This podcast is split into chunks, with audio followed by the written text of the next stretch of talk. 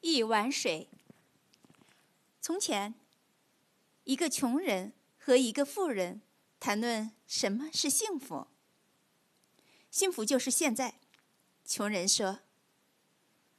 富人望着穷人身上的破衣，轻蔑地说：“这怎么能叫幸福呢？我的幸福可是百间豪宅、千名奴仆啊！”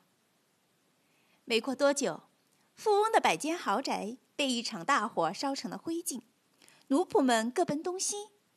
一夜之间，富人丧失了所有的财产，变成了乞丐。七月流火。汗流浃背的乞丐路过穷人的茅舍，想讨口水喝。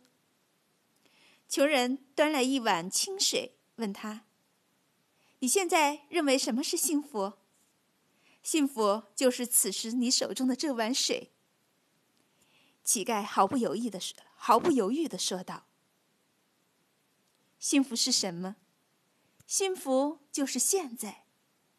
珍惜眼前，珍惜现在。”不要等到失去的时候再去后悔。